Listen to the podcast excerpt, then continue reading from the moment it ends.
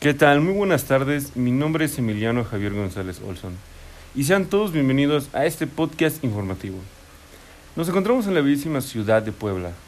Hoy es un día muy importante ya que nos encontramos con el físico matemático Jorge Antonio González Vázquez y nos expondrá la interesantísima historia de la familia Bernoulli.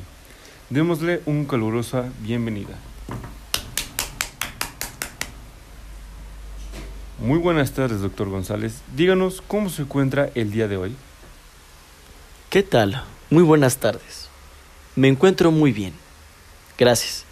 Con muchas ansias de platicarles una historia muy interesante y peculiar que estoy seguro que les encantará. Perfecto, doctor González. Entonces, platíquenos esta historia que hizo un gran aporte a las matemáticas. ¿Quiénes fueron la familia Bernoulli? Claro que sí. Pues mira, básicamente comenzará de esta manera. Cualquiera que se haya acercado en algún momento a un área científica habrá tenido seguramente contacto con los Bernoulli, una familia que es a las matemáticas y a las ciencias lo mismo que a los Bach a la música. En el seno de esta familia nacieron una decena de matemáticos, brillantes, pero los más destacados fueron los hermanos Jacob y Johann, y el hijo de este último, Daniel. Su origen genealógico hay que buscarlo en Amberes, cuando los Países Bajos se encontraban inmersos en una guerra independista. Desde allí, Jacob, el patriarca, emigró hasta Basilia para huir de la persecución. a la que eran sometidos los católicos por parte de los hugonotes. Dos hermanos con malas pulgas. Así le solían decir a los dos hermanos, que en este caso fueron los más representativos de la familia Bernoulli, conocidos como Jacob y Johann. Jacob se casó en tres ocasiones, pero tan solo tuvo un hijo, varón, capaz de perpetuar el apellido Nicolaus. Fue el padre de dos grandes espadas de la ciencia, Jacob y Johann. En 1654 y en 1705 fue amigo personal de Robert Boyle y Robert Hooke, los cuales le imbuyeron el amor a la ciencia.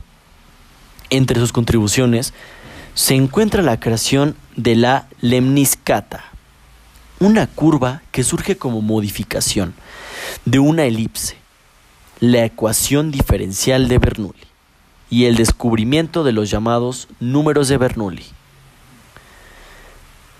Johann sustituyó a su hermano como catedraico de matemáticas en la Universidad de Basilia en el año 1667 a 1754, cargo que ocupó durante más de 40 años. Allí tuvo como discípulos a Leonard Euler y Johann Samuel Kenning. Transformó la ecuación diferencial de su hermano en una ecuación lineal de primer orden integró ecuaciones diferenciales y descubrió teoremas adicionales para funciones trigonométricas e hiperbólicas. La genialidad de esta familia era pareja a la competencia entre sus miembros. No tenían el menor reparo en pelearse públicamente e incluso en llegar a las manos. Tal es así que Johann expulsó del hogar paterno a su hijo, Daniel, por haber ganado un premio en la, en la competencia de padre e hijo.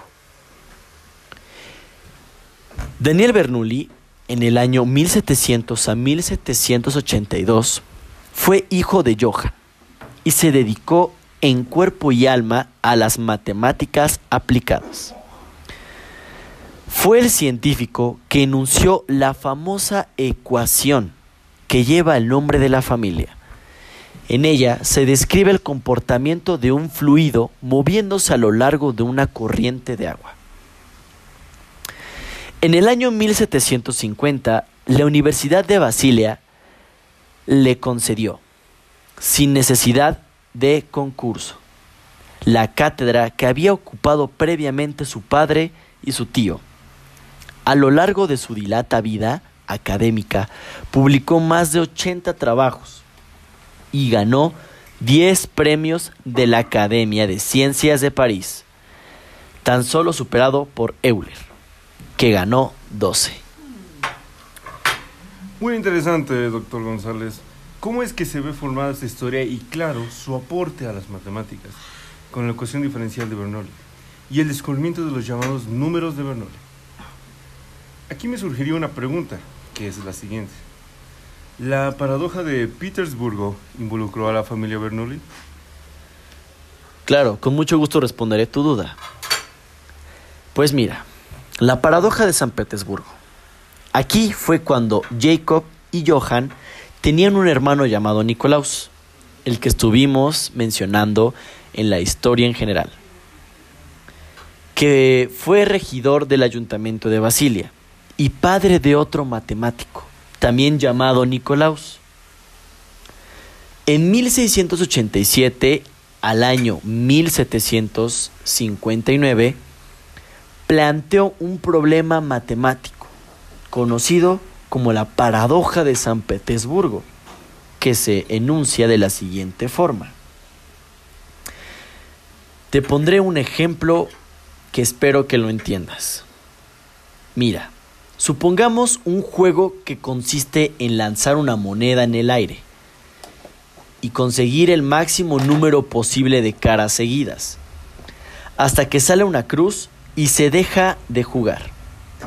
Cada vez que sale una nueva cara, se duplica el premio y cuando sale cruz, el jugador se lleva toda la ganancia acumulada. ¿Entendiste lo que es el juego, Javier Olson? Eh, la verdad, más o menos sí le acabo de entender un poco a lo que es este, lo que la paradoja de Petersburgo. Claro, mira, no te preocupes. Te lo diré con otras palabras. Aquí, básicamente, el nombre llamado Nicolaus, que fue padre de otro matemático, igual que se fue regidor del ayuntamiento de Basilia, fue cuando planteó un problema matemático que se llamó la paradoja de San Petersburgo. Y te comento que fue un ejemplo que se enuncia de la siguiente manera. Es un juego que consiste en lanzar la moneda al aire y con esto conseguir el número posible de caras. Entonces, aquí hasta que se acumula una cruz, aquí se deja de jugar, ¿vale? Entonces, cada vez que sale una nueva cara, se va a duplicar el premio. Y cuando sale cruz, pues el jugador se llevará toda la ganancia acumulada. La pregunta que te hago ahora es que también se planteaba el matemático es enormemente sencilla. Mira, ¿cuánto debería estar dispuesto a pagar por jugar una partida a esta paradoja? Mm, yo la verdad pensándolos, yo creo que apostaría como unos unos 20 pesos. No, mira, en 1973 se descubrió un asteroide en forma de parte del cinturón de asteroides y que se denominó Bernoulli, en recuerdo más que merecido de Johann, Jacob y Daniel. Y aquí, ¿cuánto se debería estar dispuesto a pagar por jugar a esta partida, a esta paradoja? Básicamente la pregunta sería,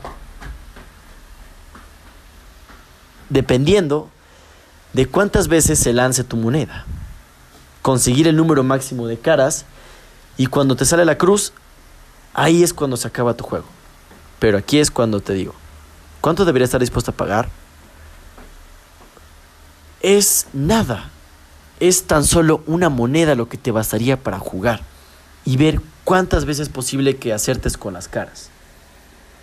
¿Vale? Esto es básicamente lo que fue el principio de Bernoulli, las el gran aporte que hicieron a las matemáticas y yo, como matemático y físico, fue y le dediqué tres años consecutivos a lo que fue esta historia. Muy interesante, ¿no lo crees, Javier? Me pareció una historia muy interesante al saber que los Bernoulli aportaron una parte a las matemáticas, como usted nos dice y nos indica, doctor González. Claro que sí. es un gusto cada vez que cuenten con algún tema tan específico como son las matemáticas y de cualquier y de lo que sea. Estoy con gusto para servirte cuando sea ponerme en contacto contigo y platicar acerca de las matemáticas, que es lo que más amo y me dedico a todos los días. Bueno, pues muchas gracias. Ojalá les haya gustado este podcast informativo.